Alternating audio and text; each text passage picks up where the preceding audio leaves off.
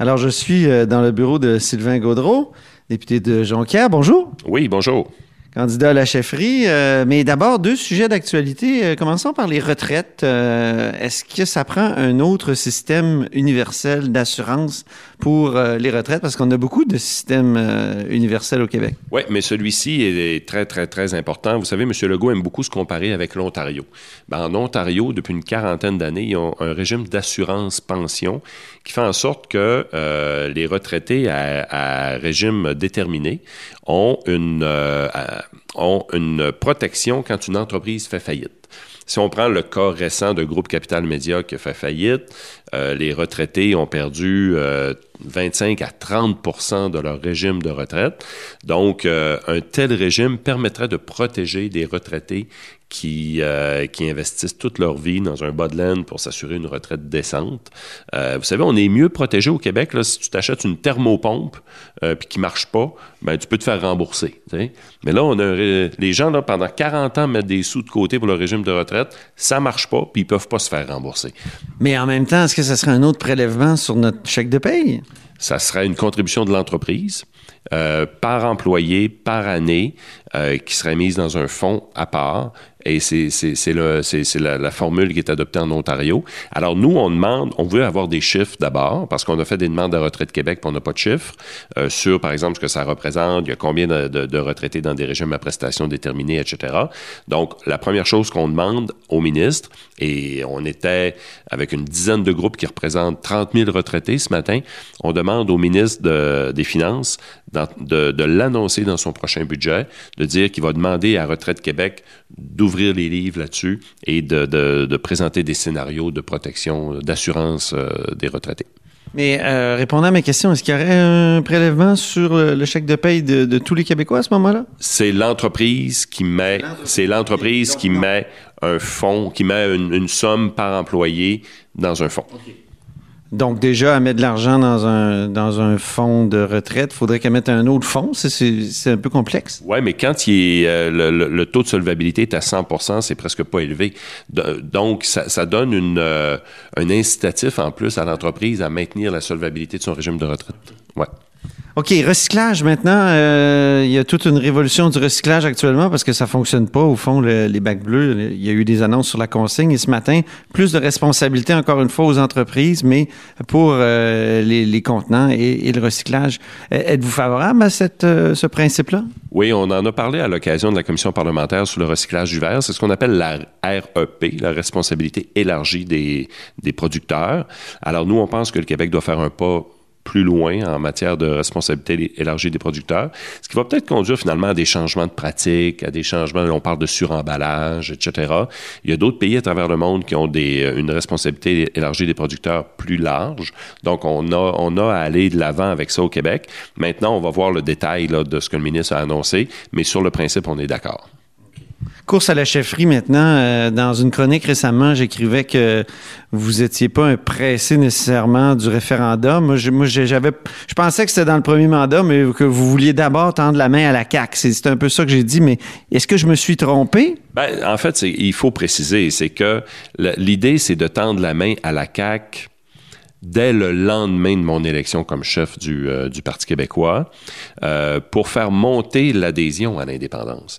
Présentement, on est conscient qu'on a eu des jours plus euh, heureux, je dirais, dans les intentions de vote, par exemple pour l'indépendance. Alors, il faut aller rechercher cette adhésion plus importante. Et pour ce faire, il faut pousser, entre autres, la CAQ à aller au bout de sa logique nationaliste. Alors, vous savez que la coalition Avenir Québec, M. Legault, ont fait des revendications à Ottawa, mais ils n'ont jamais été jusqu'au bout pour aller euh, réclamer, par exemple, la totalité des pouvoirs en environnement. Mais pourtant, ils l'ont demandé dans la lettre euh, qui a été envoyée aux chefs fédéraux à l'élection l'année passée. Ils ont, on aimerait ça que les chefs s'engagent à, ce que le Québec ait tous les pouvoirs en environnement. on va aller au bout de cette logique-là. Ça veut dire qu'à la rentrée parlementaire de septembre 2020, on présentera une proposition à l'Assemblée nationale et avec les propres mots utilisés par M. Legault dans ses, lettres ou dans le, mémoire qu'il a déposé même en Cour suprême sur la taxe carbone, demandant à Ottawa d'ouvrir la Constitution pour accorder tous les pouvoirs en matière d'environnement au Québec. Et euh, ça nous permet de travailler, d'aller, de démasquer au fond la CAQ sur son nationalisme et euh, faire monter en même temps l'adhésion à l'indépendance. Et un premier gouvernement majoritaire du Parti québécois organiserait bien entendu un référendum. Il y a des parallèles à faire avec ce que Frédéric Bastien propose. Euh, Frédéric Bastien, donc un autre candidat à la direction du Parti québécois, qui dit lui aussi que ça prend d'abord des négociations constitutionnelles, mais lui, il repousse au deuxième mandat le référendum. Oui, puis ce que je comprends, c'est que M. Bastien propose de faire ces négociations constitutionnelles une fois que le Parti québécois occuperait le gouvernement. Nous, on dit, on a déjà des outils comme troisième groupe d'opposition à l'Assemblée nationale. Moi, je suis déjà député à l'Assemblée nationale.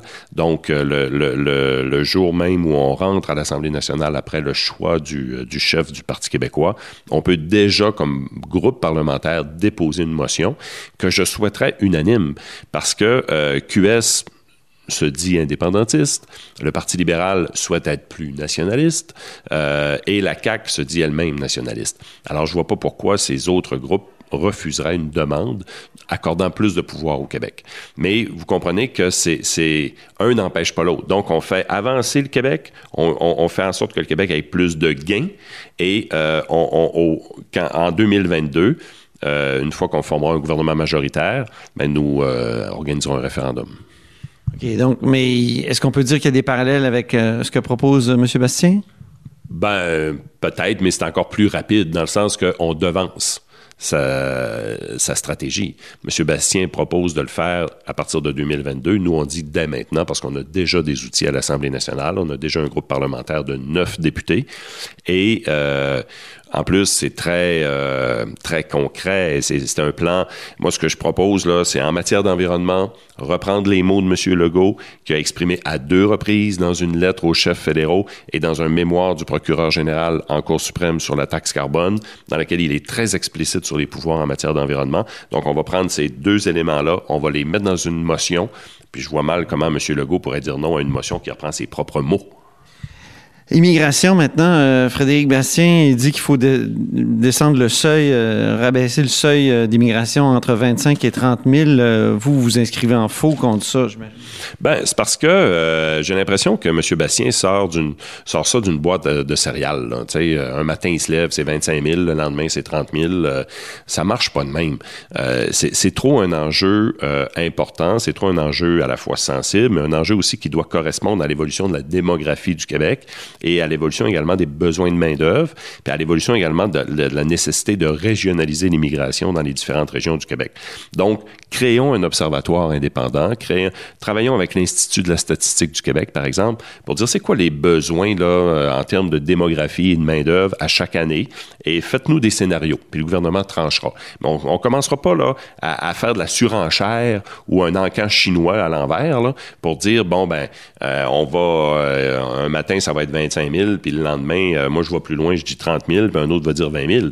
C'est hyper arbitraire, puis c'est pas comme ça que je veux que l'État du Québec fonctionne. Merci beaucoup, Sylvain Gaudreau.